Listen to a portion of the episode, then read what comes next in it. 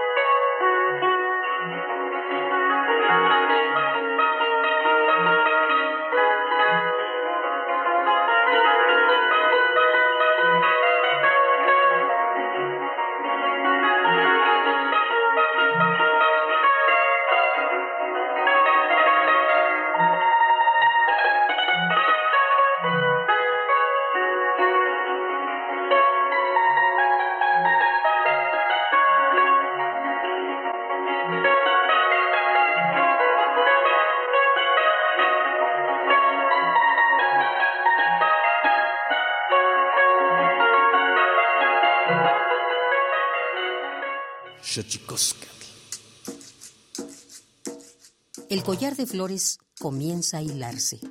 Es momento de ir a lo profundo.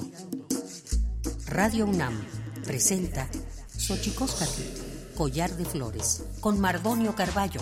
Hacemos revista del México profundo.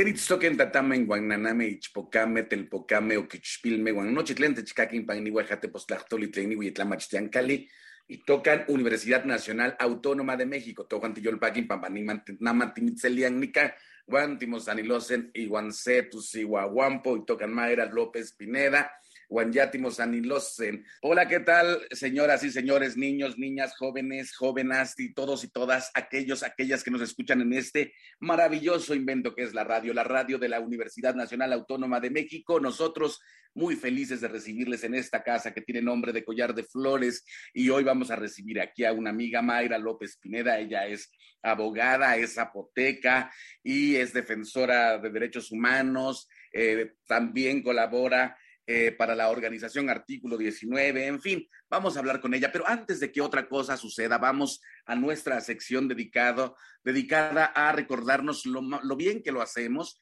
pero sobre todo lo mal que lo hemos hecho. Esto es Tonalámatl. Tonalámatl o la ignota efeméride. 8 de agosto de 1883, en San Miguel Anenecuilco, nace Emiliano Zapata, quien será uno de los principales líderes de la Revolución Mexicana.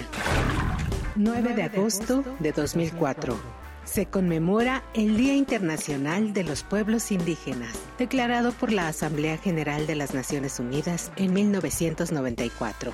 También, un 9 de agosto, se crea la Recomendación General número 7 de la Comisión Nacional de Derechos Humanos sobre las violaciones a la libertad de expresión de periodistas o comunicadores. 10 de agosto de 1970. En Grecia, el gobierno decide liberar a 500 presos que retenía en campos de concentración.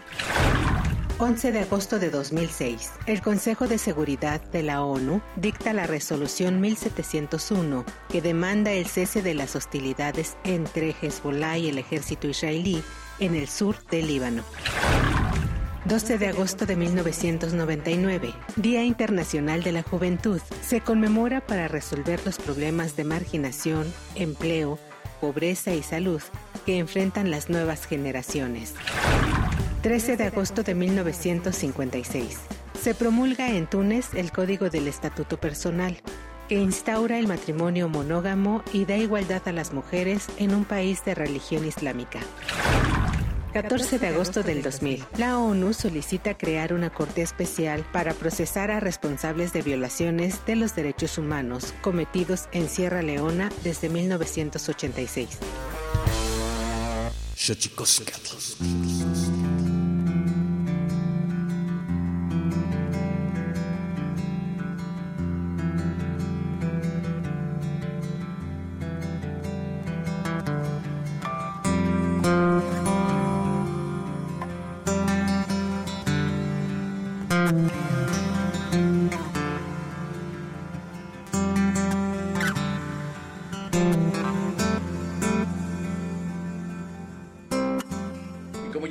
Está con nosotros ya conectadísima. Vamos a platicar con Mayra López Pineda, abogada zapoteca, defensora de derechos humanos, coordinadora del área de promoción y transparencia de la organización Artículo 19. Es especialista en temas de género, violencia contra las mujeres, derechos de pueblos y comunidades indígenas. Ha sido consultora de organismos internacionales e instancias de gobierno y cuenta con diversas publicaciones en estas temáticas y hemos platicado en estos días con muchos compañeros, muchas compañeras básicamente, eh, dedicadas a la defensa de los derechos humanos, a los derechos de los pueblos indígenas y hoy no es la excepción. Mayra López Pineda, ¿cómo estás Mayra? Hola Mardonio y a todas las personas que nos escuchan. Buen día, pues muy bien, muy emocionada de poder compartir en este espacio y poder dialogar sobre los temas relevantes ¿no? que preocupan sobre todo a pueblos y comunidades indígenas. Mayra es apoteca de Juchitán, ¿verdad, Mayra? Así es, eh, toda mi familia, toda mi raíz se encuentra en Juchitán de Zaragoza, Oaxaca que como goza, dicen los clásicos. Así es. Zaragoza, como goza, dice Lila Downs en una de sus canciones. Este, pues nos da mucho gusto recibirte. Eh, eh, ¿A qué se enfrentan las comunidades y los pueblos indígenas en materia de derechos y cómo se puede visibilizar a través de una organización eh, como artículo 19, este, Mayra? Bueno, creo que nos seguimos enfrentando, sobre todo las, los pueblos y comunidades indígenas que eh, están en contextos rurales, eh, se siguen enfrentando a condiciones de discriminación y cuestiones de desigualdad eh, histórica y sobre todo estructural, ¿no? no es, es muy importante mencionar el contexto actual en donde se inicia con un discurso de pues nuevo, donde se coloca en la escena a los pueblos y comunidades indígenas, sin embargo, pues bueno, el, el caminar y el trabajo que, por ejemplo, me toca hacer en el área, en, en artículo 19, y pues las visitas que a veces hacemos a algunas comunidades indígenas, sobre todo del sur del país, y pues nos da cuenta que esta situación no ha cambiado, ¿no? Es decir, los discursos han cambiado, digamos, en el sentido de colocar en el centro las necesidades de los pueblos y comunidades indígenas. Sin embargo, en la realidad, pues sigue siendo pues lo mismo, ¿no? Y creo que, que la pandemia nos ha venido a demostrar que estas desigualdades que de por sí enfrentan los pueblos y comunidades indígenas se, vieron más marcadas, ¿no? Ahora, desde artículo 19, eh, pues ha sido un trabajo muy interesante, Mardonio, porque es una organización de la Ciudad de México, ¿no? Eh, es una organización eh, que trabaja con el tema de libertad de expresión y con el tema de derecho a la información y pues por mucho tiempo con esta mirada un poco más en el ámbito urbano, ¿no? Eh, de, lo que, eh, de los contextos del ámbito urbano, la protección a periodistas y desde el área en el cual pues me toca trabajar y, a, mí hemos posicionado como esta otra mirada de de mirar, digamos, no solo la realidad de los pueblos y comunidades indígenas, sino que artículo 19 sea no la voz de, las personas, sino que sea un medio para que la voz de las personas sea colocada, ¿no? Justo atendiendo a las críticas que se dan y críticas, la verdad es que muy justificadas a las organizaciones de la sociedad civil, eh, pues ahí entra un poco como, como, la mirada de alguien que se identifica como una mujer indígena, ¿no? O sea, que es como una voz dentro de la organización que eh, pues que puede como en cierta manera incidir y decir, bueno, compañeros, compañeras, la organización tiene que mirar también estas otras prácticas, ¿no? Mm. Sin duda es un proceso eh, complejo, esta eh, suerte de inclusión que tiene que llenar también los discursos con los hechos. Me parece que es importantísimo colocarse desde ese lugar. Mayra López Pineda, abogada zapoteca, ¿por qué estudiar ¿Por qué estudiar eh, abogacía, derecho y por qué meterse al fenómeno de la defensa de los derechos humanos? Bueno, es innegable la influencia que tiene mi familia, la influencia que tiene la COSEI en, pues, en mi, desde mi infancia, ¿no? Este, mi familia siempre ha sido, eh, bueno, formó parte, mis padres incluso se conocen, cuando todo, todo, toda la COSEI y todo el movimiento de la COSEI, ellos como estudiantes se conocen y digamos que básicamente soy eh, hija gestada casi que, que del movimiento de, de la COSEI. Eh, y este, pues bueno, tengo eh, un, sobre todo un tío que es abogado, que él era abogado sobre todo de personas campesinas. Y pues a mí me, me llamaba mucho la atención cómo la gente llegaba, este, y él platicaba con, toda la gente, llegaba la gente preocupada, y yo, le, yo veía a la gente salir con una cara de alivio, ¿no? De, su despacho, del despacho de mi tío. Eh, y no sé, me, llamó mucho la atención también eso.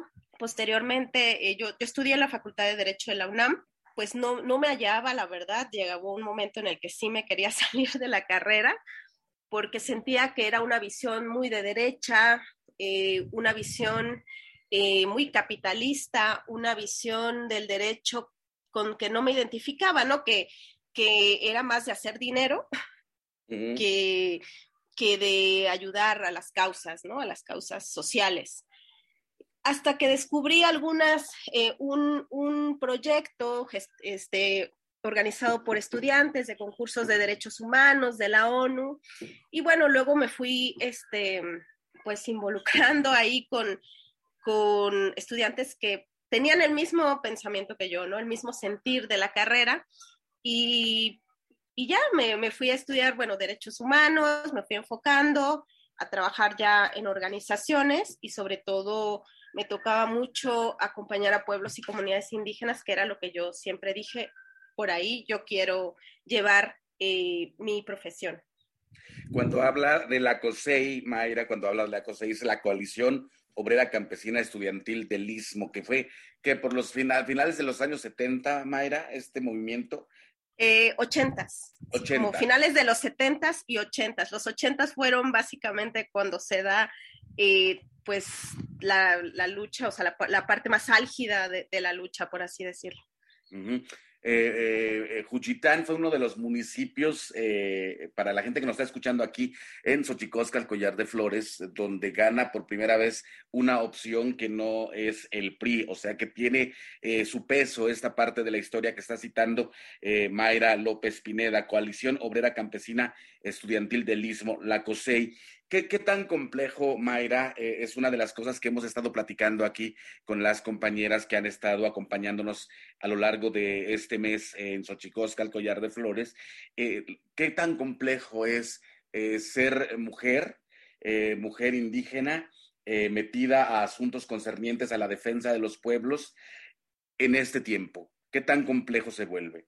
Bueno, creo que se vuelve mucho más complejo, sobre todo ahora, pareciera que, bueno, es algo que yo, yo he visto últimamente, que parece, por ejemplo, desde el ámbito de la defensa de mujeres, que hemos dado pasos adelante para, como dicen las compañeras feministas, ¿no? Tirar el patriarcado Sin embargo, eh, vemos que, por ejemplo, las cifras de violencia contra las mujeres, de feminicidios, han ido incrementando, que las instancias de apoyo a las mujeres víctimas de violencia están básicamente desapareciendo, que no se ha dado respuesta institucional, por, ejemplo, a casos de, violencia eh, feminicida, y que hay, por ejemplo, un revés a los refugios de mujeres indígenas, ¿no? Eh, entonces, por un lado, pues tenemos estos contextos de retroceso en el área de, instituciones de apoyo a las mujeres y sobre todo a las mujeres indígenas. Y por otro lado, sigue habiendo una especie de discriminación, no una especie, sigue existiendo discriminación hacia los pueblos y comunidades indígenas, ¿no? Yo lo que, he notado es que a veces para mucha gente es muy difícil eh, reconocer que puede haber mujeres indígenas profesionistas, ¿no? Eh, tenemos que seguir diciendo, soy abogada, pero vincularlo siempre con nuestra identidad étnica. Eh, he notado, por ejemplo, eh, que, que a veces hay como una especie de trato ahí paternalista en ciertos espacios cuando saben que yo soy una mujer indígena. A pesar de que las demás personas, estoy en un foro, por ejemplo, las demás personas no, no se asumen con una identidad indígena. Y yo sí, aunque yo vaya a hablar de lo mismo y sea especialista de lo mismo que otras personas, siento como un trato pues más paternalista hacia mí, ¿no? Como que les cuesta creer que hay una mujer indígena profesionista que puede hablar de cosas especializadas, ¿no? Entonces, es nuevamente eh, eh, para las mujeres indígenas, por un lado, ser vistas y reconocidas como profesionistas, como especialistas, que, por ejemplo, hay muchas mujeres indígenas en la academia, ¿no? Entonces hay, hay que seguir como luchando y tirando muchos estigmas en diversos espacios, ¿no? De que nuestra palabra cuenta y que somos podemos ser especialistas en diversas materias, eh, sin duda es un proceso interesante, es un tiempo interesante. Eh, ya lo decías, este, Mayra eh, López Pineda, abogada zapoteca, ya lo decías, ha cambiado el discurso, pero sin embargo el fondo sigue siendo el mismo. ¿A qué hacías referencia, querida Mayra López Pineda? Sí, hacía referencia sobre, todo a las cuestiones económicas, sociales que siguen enfrentando los pueblos y las comunidades indígenas y sobre todo el acceso a servicios, ¿no? Eh, pues me, me, ha tocado en este trabajo, no solo ahora, sino siempre he sido una persona que se mueve mucho, que va mucho a donde me llamen a dar un taller, a, este, a, a platicar, a hacer una investigación, yo voy, ¿no? Y, me doy cuenta que muchos pueblos y comunidades indígenas no conocen sus derechos, no saben cuál es, por ejemplo, actualmente me ha tocado ver que muchas mujeres indígenas no conocen si hay un seguro que las ayude a ellas, ¿no? Digamos, desaparece Prospera, hay una nueva configuración de los, de los programas sociales y muchas mujeres no saben ahora como dentro de qué programa social van, pueden solicitar como un apoyo, si sembrando vidas, si este, personas adultas mayores, no, no, eh, cuáles son las ayudas al campo, por ejemplo, durante la pandemia.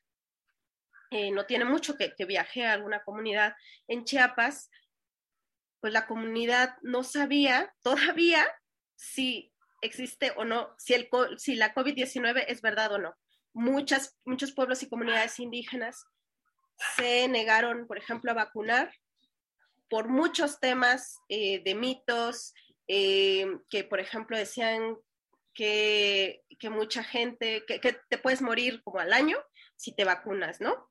O otras personas eh, me contaban que si sabían que tenían algunos síntomas de COVID, no, no fueron al doctor, no fueron a atención médica porque lo que se decía es que en el hospital mataban a la gente.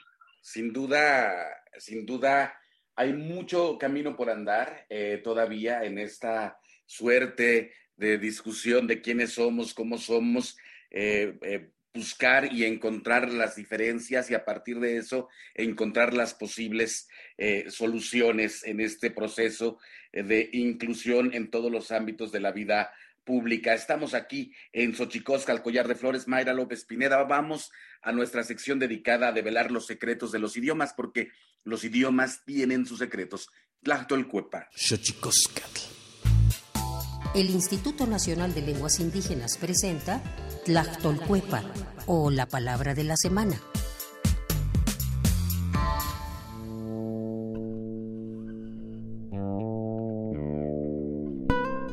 Po. Es una expresión de origen mije que se utiliza comúnmente para referirse a ese astro que gira alrededor de la Tierra y refleja la luz del Sol, que tiene una superficie de aspecto volcánico y carece de atmósfera. Nos referimos a la Luna. La palabra luna no existe como tal en el idioma mije. Por ello, para nombrarla se usa el término po o brillo, el cual es un sustantivo que proviene de la familia lingüística mije-soque y pertenece a la agrupación lingüística mije. De acuerdo con el Catálogo de Lenguas Indígenas Nacionales, editado en 2008, la lengua mije se habla en el estado de Oaxaca, tiene seis variantes lingüísticas y cuenta con 133.632 hablantes mayores de tres años.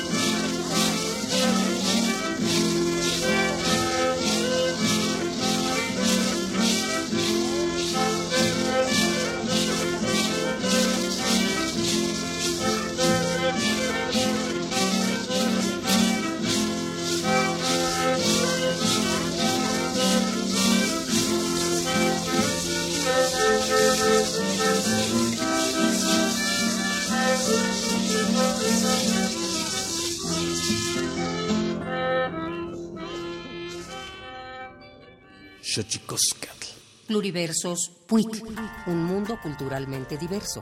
Espacio en colaboración con el Programa Universitario de Estudios de la Diversidad Cultural y la Interculturalidad.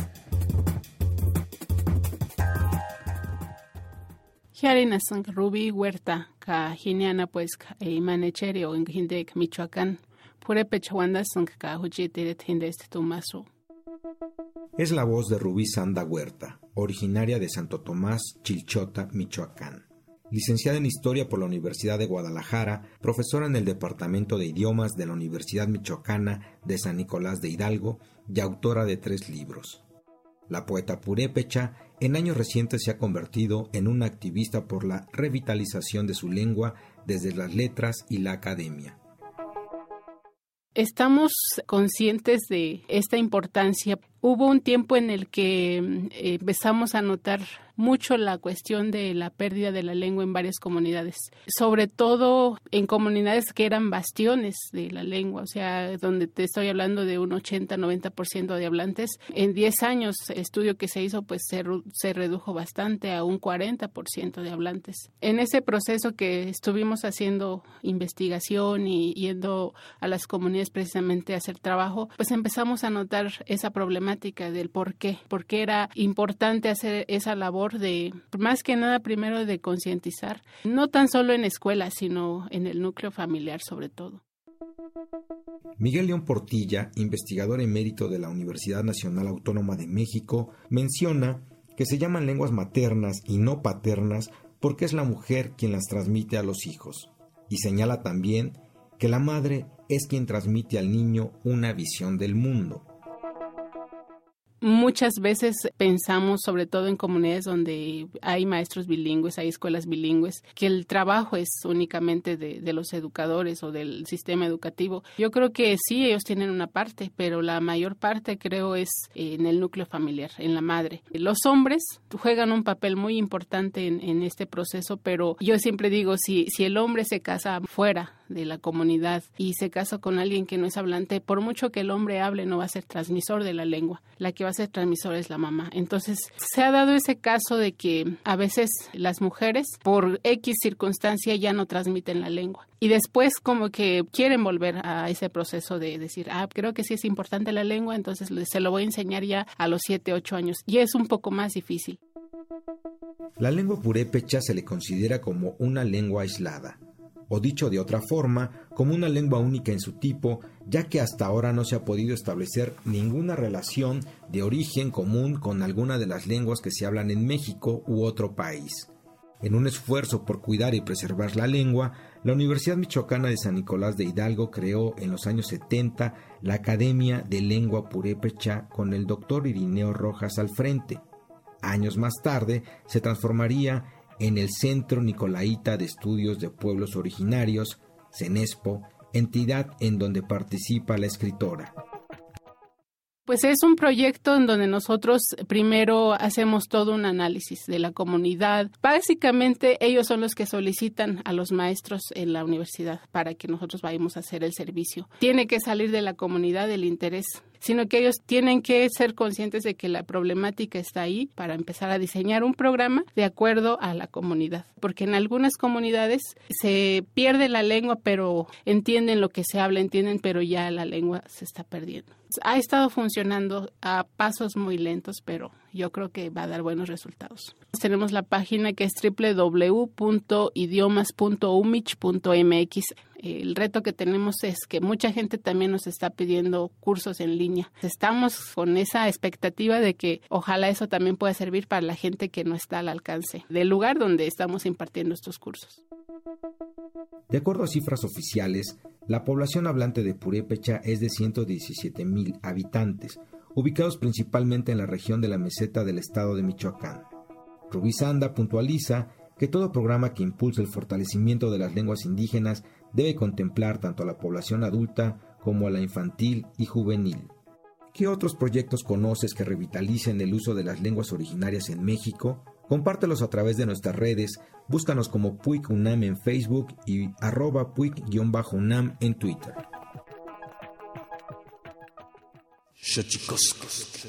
Y seguimos aquí en Xochicosca, el collar de flores, eh, platicando con Mayra López Pineda, abogada zapoteca, eh, defensora de derechos humanos, eh, actualmente colaboradora de Artículo 19, pero como usted puede escuchar, tiene mucha, mucha carrera con respecto de la especialización de la defensa de derechos humanos y de pueblos y comunidades indígenas.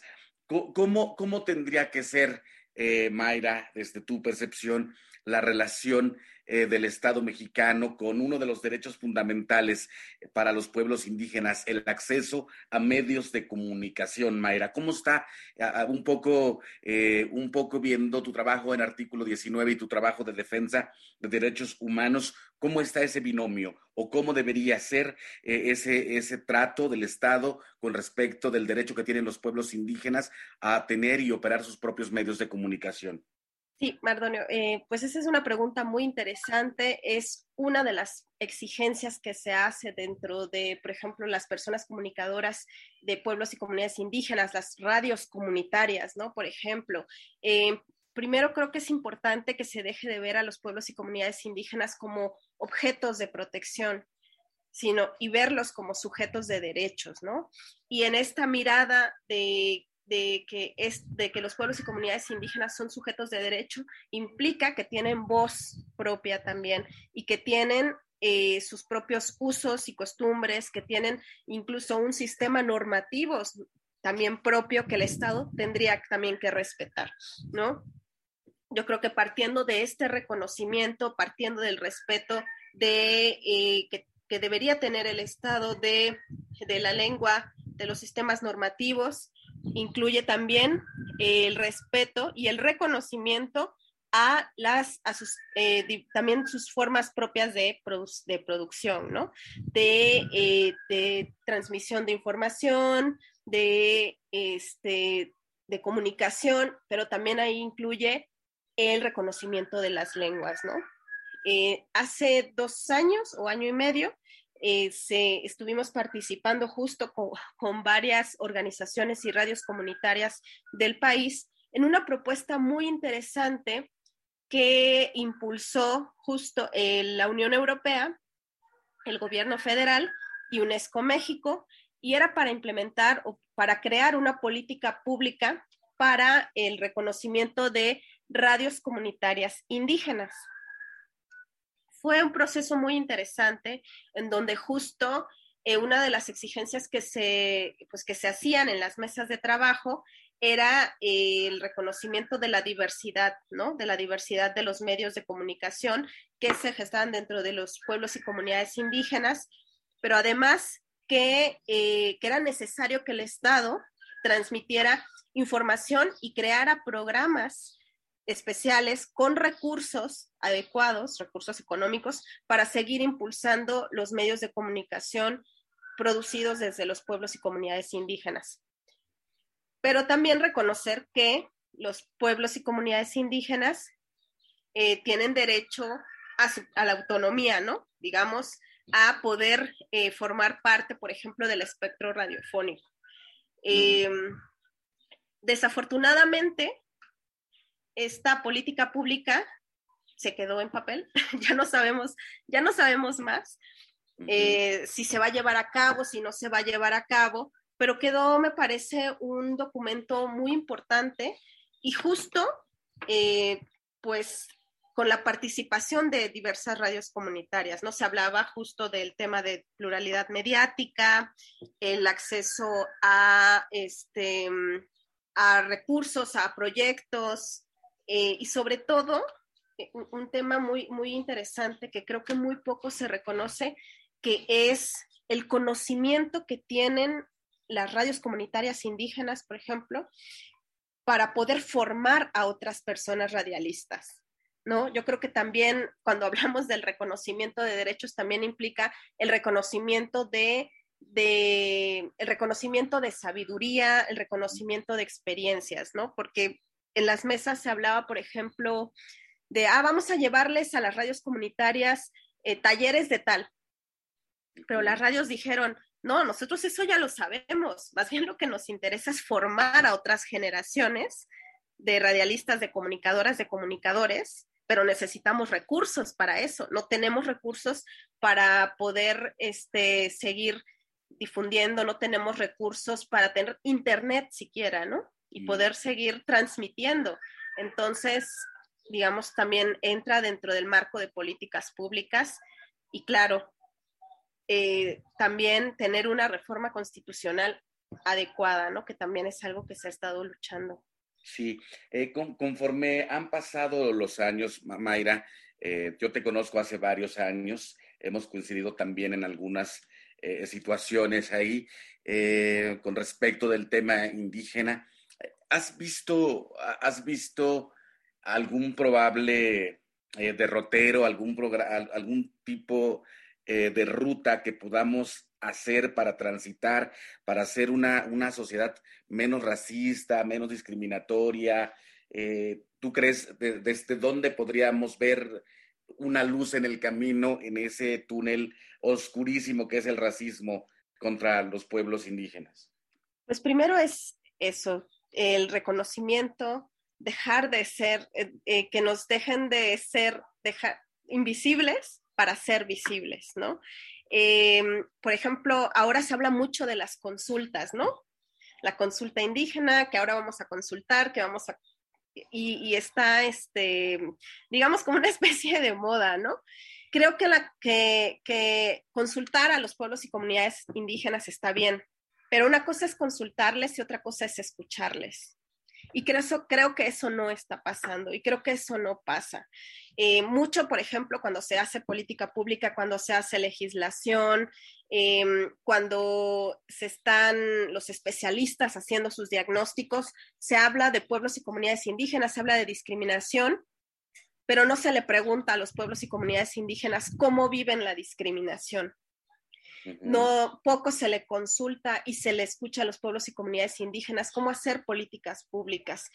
Insisto, hay muchas personas eh, de los pueblos y comunidades indígenas que son especialistas en ingeniería, en filosofía, en ciencias políticas, muchas están eh, en el gobierno, no sé, en organizaciones, pero también no olvidar que los propios pueblos y comunidades indígenas que viven en las comunidades son personas expertas también en cómo definir el rumbo de sus pueblos, ¿no? El rumbo de sus comunidades.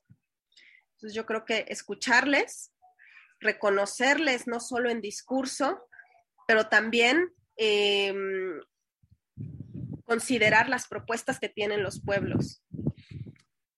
Pensar un poco en, en Mayra López Pineda es pensar en el istmo de Tehuantepec, pensar, eh, en Juchitán de Zaragoza. Y yo te quiero preguntar, eh, eh, querida Mayra López Pineda, abogada zapoteca, ya fuera del ámbito del, trabajo, quiero preguntarte cómo se vive la nostalgia de una mujer zapoteca desde la Ciudad de México. Pues se vive muy fuerte, ¿qué te puedo decir, Mardono? Se vive muy fuerte sobre todo porque mm, yo me tuve que ir eh, de Juchitán, yo estaba viviendo allá todavía hasta 2017, pues gran parte por el terremoto, ¿no? Que ocurrió allá. Este, mm, me da nostalgia la, la lejanía, pero también me da nostalgia las condiciones en las cuales se encuentra actualmente Juchitán y el Istmo de Tehuantepec, ¿no? Em, saber que, por ejemplo, a la fecha, todavía gran, pues una buena parte de, las casas, de, de pues, la infraestructura que fue dañada en el terremoto de 2017, pues todavía no ha, no ha sido reparada. Creo que tú ya has tenido oportunidad de ir después del terremoto y podrás ver que todavía está hay cascajos, ¿no? En algunas partes, en las calles. Eh, creo que mm, que en los últimos años se podría, hay gente que lo explica un poco a raíz del terremoto, que hay una degradación actualmente en la parte, en el istmo de Tehuantepec, en Juchitán, este, hay aunado a la parte del terremoto, pues también la, la instalación o la imposición de, de, megaproyectos, que es otro, otro, otra situación que ha venido también este, golpeando muy duro al istmo de Tehuantepec. Eh, también el istmo de Tehuantepec eh, es una de las regiones, más bien ya se colocó en Oaxaca la región con mayor violencia contra las mujeres y casos de feminicidio en el estado. Entonces, eh, bueno, y también la, violencia, la, situación de violencia, grupos de delincuencia organizada, pues también eh, ha aumentado, ¿no? El consumo eh, de cristal, ¿no? Por ejemplo, los casos de jóvenes que consumen cristal ya también ha aumentado. Yo creo que, que la lejanía sí golpea, sí pesa, pero creo que, que pesa y golpea más el saber las condiciones en las cuales está eh, Juchitán y el Istmo de Tehuantepec. Y a veces pues una quiere ir y, decir, bueno, podemos ayudar y hacer, hacer, hacer algo, pero también este, creo que, que implica que las autoridades también pongan, pongan mano, ¿no? Metan mano ahí y hagan realmente algo porque la verdad es que veo a Juchitán en condiciones pues de pobreza también y una situación pues muy, muy preocupante. Pero siempre habrá un comiscal, ¿no, Mayra? Así es, así es. Platícales aquí a la gente que nos está escuchando aquí en Xochicosca, el collar de flores, qué es el comiscal y por qué lo menciono. Porque, entre otras cosas, cuando uno viaja, cuando uno migra, cuando uno tiene que dejar su lugar, también viaja con sus propias nostalgias gastronómicas, Mayra. Así es. Y pues siempre hay que eh, tener un poquito de la tierra en la casa donde está una o en el lugar donde está una.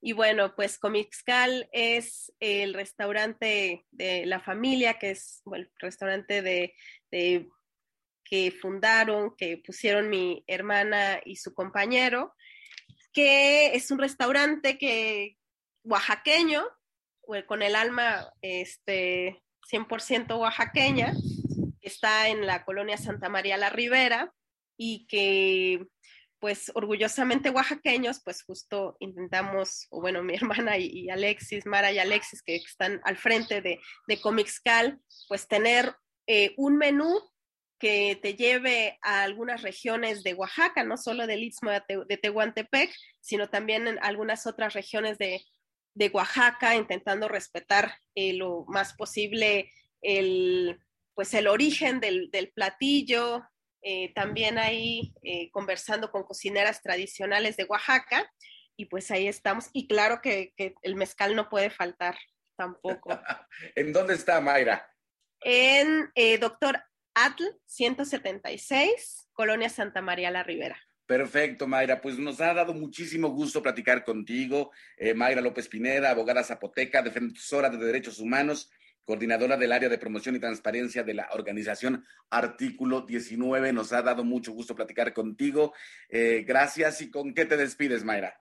Pues me despido deseándoles a todas y a todos que tengan un buen día, eh, que no se olviden que desde eh, la montaña, la sierra, la costa, pues el campo, pues también se está resistiendo. Perfecto. Me, sumo a eso. Por fortuna siempre nos quedará un totopo y para, para que el totopo exista hace falta maíz. Vámonos pues con el santísimo mitote Tlaxcamatimiac, Timomelaguan Panchi, Cuey, Tonate, Chicago, Macue, Pónimo, Tlachtol. Santísimo mitote. Baile y ofrenda. Una colaboración con el Instituto Nacional de Antropología e Historia. Buen día. Les saluda Benjamín Muratalla de la Fonoteca de Lina, para brindarles algunos datos sobre las canciones que escuchamos el día de hoy.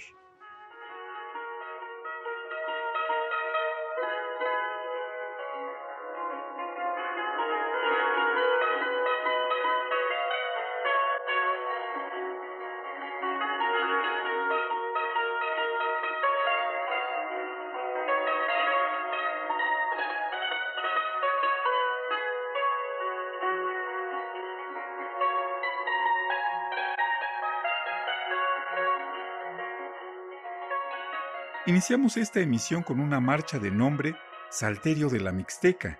No existe el nombre de los intérpretes. La grabación es de Samuel Martí realizada en 1960. Las notas son de José Benítez Muro y Benjamín Murataya. Esta marcha se encuentra en el disco Música de nuestros pueblos, grabaciones de Samuel Martí.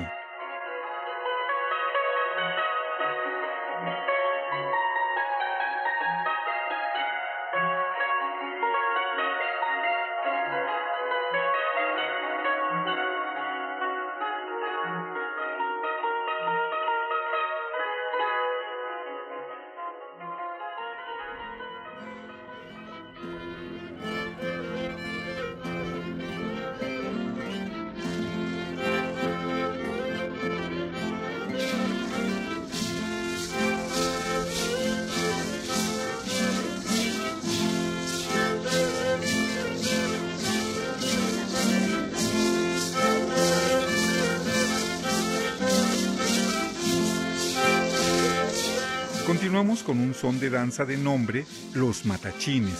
La grabación corresponde a Thomas Stanford en 1969 y las notas son de Arturo Barman. Este incluirá en el disco Música Indígena de México.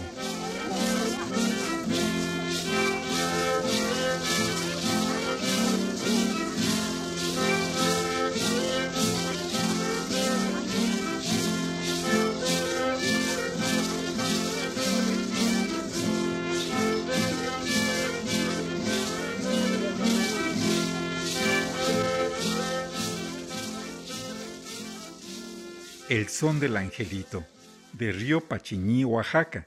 Es la pieza con la que cerramos la emisión de hoy. La interpretan Felipe de la Cruz en la jarana, Lorenzo Santiago en el requinto y Cándido Santiago en la marímbola. La grabación e investigación de este material corrió a cargo de Arturo Barman en 1972 y se encuentra en el disco Suenen tristes instrumentos.